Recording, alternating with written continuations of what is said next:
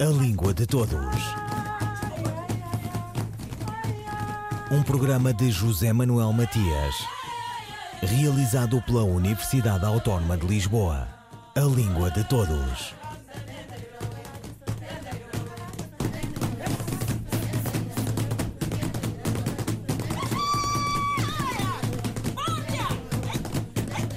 Empresa farta e desafiante foi a do poeta José Luís Tavares. Nada menos do que traduzir Camões e Fernando Pessoa. Edições bilingues, português e língua cabo-verdiana.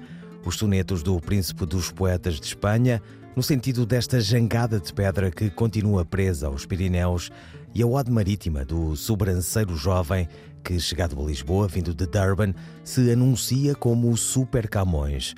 A Ode acaba de ser lançada na Associação Cultural de Cabo Verde. Os sonetos, antecedidos por competente e esclarecedora prosa do poeta-tradutor-poeta, têm mais tempo e vão entre saudade e cresceu e o mais que a língua cabo-verdiana tem para dar e receber. Um juntamon para fruir. Conversa com José Luís Tavares. Foi praticamente uma necessidade. Eu, quando uh, publiquei o meu primeiro livro, Portanto, isto em 2003, eh, até essa altura, todo o meu percurso de escrita eh, foi feito eh, integralmente em, em português. A partir desse, desse primeiro livro, pus-me a interrogar porque é que eu nunca, nunca tinha surgido na minha cabeça, portanto, uma inspiração, uma necessidade de escrever em língua cabo-verdiana. E então eh, nessa, nessas cogitações, eh, arranjei para mim a resposta que eu nunca tive eh, em termos de um cânone em língua cabo-verdiana que me desse as bases que me permitissem escrever poesia ou outra coisa qualquer em língua cabo-verdiana. E a partir dessa constatação muito pessoal, então parti para, para, para a tradução primeiro uh, dos, dos sonetos uh, de Camões, eu que nunca, que nunca, tinha, nunca tinha escrito sonetos e também a nível daquilo que é a faceta mais profunda ou mais erudita do Camões, eu, eu não dominava. porque entretanto, apesar de ter passado pela, pela faculdade, não era propriamente um dos itens do, do programa. E todo o percurso que eu tive, estudar, ler, para eh, para chegar tanto a, Camões foi uma coisa feita, portanto, por essa necessidade eh, de tradução que me obrigou também eh, a uma outra coisa, aprender a escrever sonetos em português. Quando comecei a traduzir esses sonetos, deparei-me, não tendo eu Uh, nem um modelo atual, nem um modelo coevo, uh, não tinha nada, porque, portanto, a língua cabo-verdiana era uma língua ágrafa ou semiágrafa, tive que eu próprio, portanto, inventar um modelo em língua cabo-verdiana que suportasse as traduções do Camões. Tive que eu aprender a escrever os sonetos em língua portuguesa, que acabou por dar um livro chamado Desarmonia, que está publicado no Brasil desde 2009, e a partir daí abalancei-me a esse, a esse primeiro embate com os sonetos de Camões, eh, que diga-se de passagem, não foi um, não foi um trabalho eh, brilhante, abandonei o projeto, deixei-o a hibernar durante 15 anos, só depois de, de, de, de, um longo percurso de 15 anos a escrever na língua cabo-verdiana, a traduzir outras coisas, é que eu tive a capacidade de voltar eh, a retomar o projeto da, tradução do, de Camões, eh, que foi, eh, portanto, editado em 2019 eh, sob o título Cookie Voz, como que voz, eh, na minha editora habitual. E qual foi a maior dificuldade que encontrou? A maior dificuldade foi não ter uh, um modelo, um modelo coevo uh, na minha língua materna, o crioulo de Cabo Verde ou língua cabo-verdiana, portanto que suportasse, eu tive que fazer tudo portanto, a partir, a partir da raiz. Eu dou um exemplo, quando Vasco Graça Moura traduz, por exemplo, a Divina Comédia, ele tem uma linguagem poética coeva da, da, da Divina Comédia, mesmo que não tivesse uma linguagem poética coeva, tem coisas, portanto, a que, a que ele pode socorrer-se nos momentos de maiores dificuldades. eu não estava a abrir caminho. E sim, eu não tinha, eu não tinha nada, nada, nada disso, absolutamente nada. Que eu saiba, havia traduzido um poema de Camões pelo Eugênio, Eugênio Tavares, em Deixas a Bárbara Escrava, e havia uns poucos versos, se não me engano, oito ou dez dos Lusíadas, traduzidos pelo, pelo Teixeira, e, portanto, do que eu conhecia era praticamente tudo. Portanto, não tinha nada que me ajudasse ou que me guiasse nesse percurso, o que também, sendo uma dificuldade, também é, é uma vantagem. Portanto, termos nós que criarmos um modelo, portanto, para aquilo que será a estrutura poética, de alguma poética uh, em língua cabo-verdiana. E como é que criou esse modelo? Uh, bom, uh, a língua cabo-verdiana tem certas particularidades morfo, morfossintáticas. Por exemplo, basta ver que há sonetos no livro publicado, há um conjunto de 60 sonetos portanto, que são aqueles que eu achei mais conseguido, mas há sonetos que têm 10 versões, por exemplo, eh, porque há particularidades, eu nunca me senti satisfeito eh, por fazer uma única versão de um único poema. Havia tantas possibilidades que então tive que pôr num apêndice toda, toda, todas essas versões eh, e cada uma uh, mas às vezes até delirante se o Camões pudesse ver aquele trabalho diz, bom, esse rapaz é um chato, não deixa os meus sonetos em paz, tem que inventar 10 versões para um único soneto. Uh, mas é, é, essa capacidade também mostrar essa plasticidade da língua, que às vezes podendo ser uma dificuldade, às vezes é um, é um aliciante também. E sendo a língua cabo-verdiana, tendo por base também parte do português, isso ajudou ou prejudicou? Ou seja, havia aqui falsos amigos, por exemplo? Bom, quando as línguas são, são muito próximas ou são uh, da, mesma, da mesma família, pode criar-nos uh, imensas, imensas armadilhas. Uh, portanto, não digo que foi uma dificuldade nem, nem um aliciante, é preciso ter, ter, ter, ter o cuidado de perceber que, sendo a língua lexificadora o português, a morfossintaxe do cabo-verdiano não tem a regência do português nem a regência das línguas românicas ou, ou, ou novilatinas. Portanto, por exemplo, uma das particularidades é a inexistência do sujeito nulo. Em cabo-verdiano, o sujeito é sempre explicitado. E como é que vamos fazer isso quando há inversão uh, numa, numa frase, inversão de voz, em que, em que o sujeito passa para, para, uh, para, para uma posição diferente e tem que se encontrar a rima? Porque traduzir o Camões sem fazer a rima, que era uma coisa, quando olhei para a primeira vez que achei praticamente impossível, não é traduzir o Camões, é fazer uma outra coisa qualquer. Então isto foi, foi o aliciante. Uh. E, que, e, o que é que encontrou? Como é que deu, deu a volta a essa questão de, uh, uma vez que não passar de um sujeito nulo para a língua cabo-verdiana em que tem que haver sempre um sujeito. Como é que fez isso? Uh, bom, quer dizer, isto, portanto, não tive com todas as teorias de tradução que eu, que eu estudei, portanto, tive que abordar cada caso singularmente. Portanto, era uma opção específica para aquele poema, eh, que em todo o caso, portanto, que no conjunto também deveria, mesmo com algumas particularidades, dar uma certa coerência ao método eh, utilizado. Só com uma grande capacidade, eh, o conhecimento da língua portuguesa, e também com alguma capacidade em língua cabo-verdiana que andei a, a, praticar durante 15 anos, portanto foi possível chegar a um resultado que espero que tenha sido satisfatório, embora não esteja nada fechado, porque há sonetos ainda que hoje pego neles, ainda vejo que, é, que sou capaz de melhorar um bocadinho em relação àquilo que, que está feito. José Luís Tavares, tradutor de Camões e Pessoa, uma conversa sobre poesia ou de como se enlaçam e desenlaçam as línguas.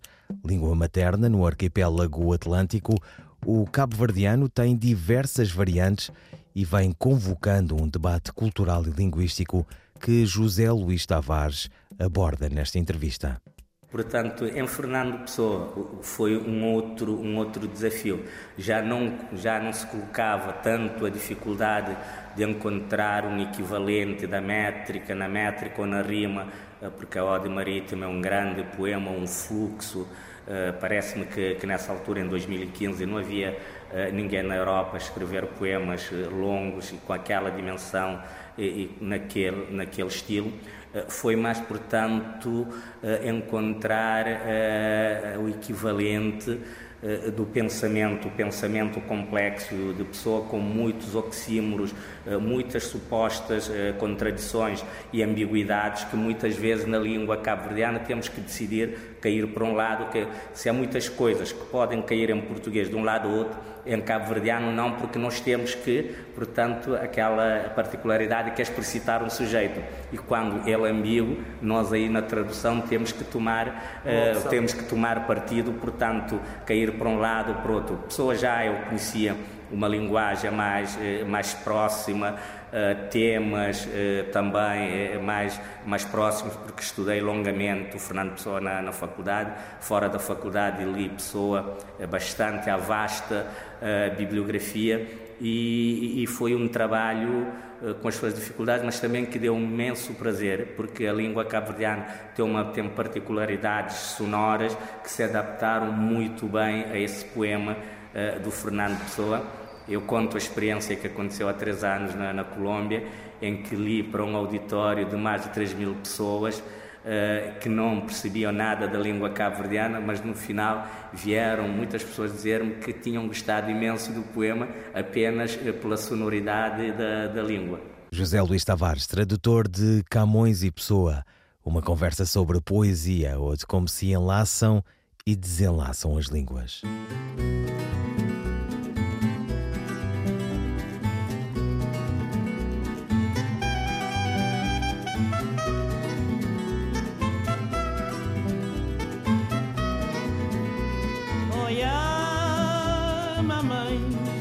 Cegas flor para flor. Minha vida é flor, boca me esteve. Olha, mamãe, cegas flor para flor. Minha vida é flor, boca me esteve.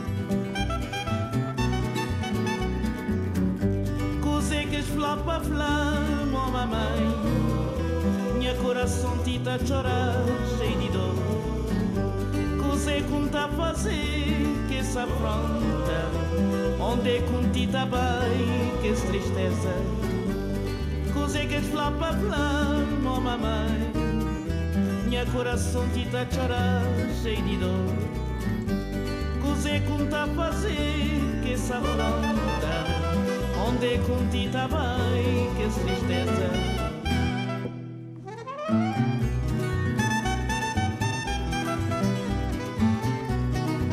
Boca me esteve, boca me esteve, boca me esteve. Olha, mamãe, você que es flapa flan. me esté bem. Olha, mamãe, você que flop a flã. Minha filha flã, boca me bem. Você que flop a flã, oh mamãe. Minha coração tita chorar, cheio de dor. Você conta fazer que essa afronta Onde conti tá bem que tristeza. Cosé que flopa flama, oh mamãe. Minha coração te tá chorar cheio de dor. Cosé conta fazer que essa afronta Onde conti tá bem que tristeza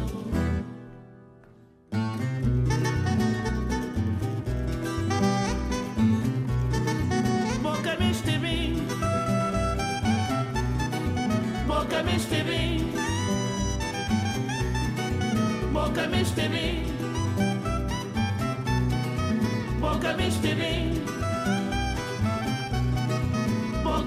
bem. Boca me bem. Regresso. Cesária Évora. A palavra órgão tem acento agudo sobre a vogal O. Se sim, a palavra fica então com dois acentos gráficos? A resposta de Sandra Duarte Tavares. A palavra órgão leva acento agudo sobre a vogal O. As palavras graves terminadas em ão, como por exemplo sótão, órfão, acórdão, bênção, são sempre escritas com acento gráfico. Porquê? Porque o seu acento tónico recai na penúltima sílaba. Importa referir que o til não é um acento gráfico, mas sim uma marca de nasalidade, indicando vogais nasais, por exemplo, na palavra irmã, ou ditongos nasais, por exemplo, a palavra irmão. Muitas vezes este ditongo coincide com a sílaba tónica, como é o caso de paixão, contudo, em alguns casos, pode não coincidir com o acento tónico, de que órgão é exemplo. Em português, nós temos apenas três acentos gráficos: o acento agudo, que indica a vogal tónica aberta ou semiaberta, por exemplo, fábrica, médico, fotógrafo, órgão. Temos o acento grave, que indica a contração ou crase entre a preposição a e o determinante artigo a, por exemplo, a, vou à praia, entre a preposição a e os demonstrativos aquele, aquela, aquilo, e temos o resultado aquele, aquela, aquilo, e finalmente entre a preposição para e o determinante artigo o, as nas palavras pró, para, por exemplo, vamos para festa. Finalmente, o acento circunflexo indica a vogal tónica se esta for semifechada. O a, o e, o o, o nasal a, e, on. Por exemplo, câmara, lâmpada, estevão, influência, avô, côncavo. Concluindo, temos em português três acentos gráficos, o agudo, o grave e o circunflexo. E o til não é um acento gráfico, mas sim uma marca nasal. Sandra Duarte Tavares, linguista. Um, dois, três, e... Lembrança de Manuel Bandeira num outono de Lisboa, de José Luís Tavares. Meus pedestres semelhantes, escreveste. Mas eu, baleeiro da fome sob a unção do frio, Tão aéreo Cicerone me fizeram estes claros dias de outubro. Um tostão de azul, coisa pouca, apenas para com sul rimar. Nos tetos frios do outono, ao mais triste de mim, leva a trêmula consolação da cor. Nos pátios caligráficos, ruivos amores reinvento. Hermeneuta sou dos segredos que soterra o tempo e virentes acenos à pura noiva imaginada. Real, porém, a mulher longeva vendendo hortaliças na viela fagulhante de turistas. Eu também já estive pelas Suíças, mas a apanhar morangos e castiças. E vendo assim Lisboa, so beautiful, assalta-me a lembrança de um outro azul Sob suas fímbrias plantei renques de acácias e tabuletas alusivas. Sob seus desdoirados ramos, desamores lamentei, que não sou amigo do rei, nem cheganças com deuses hei. Mas se é de sua lei que, embora triste, seja altivo amigo da grei, tal sina não maldigo. Talvez mesmo comigo diga: Grato estou a estes claros dias em que das lágrimas fiz maravilhas. Um poema de José Luís Tavares na voz da atriz Maria Henrique. José Luís Tavares seriou-se com Paraíso apagado por um trovão. Nasceu no Tarrafal, vive em Lisboa, cidade que é sua e que cantou em Lisbon Blues. Em duas décadas de publicar, o poeta de instruções para uso posterior ao naufrágio afirmou-se e é uma das vozes mais importantes da literatura cabo-verdiana e todos os seus arredores continentais. Ouviram Língua de Todos, as despedidas de José Manuel Matias, Miguel Roque Dias e Miguel Vanderkellen. A Língua de Todos. Um programa de José Manuel Matias, realizado pela Universidade Autónoma de Lisboa. a língua de todos.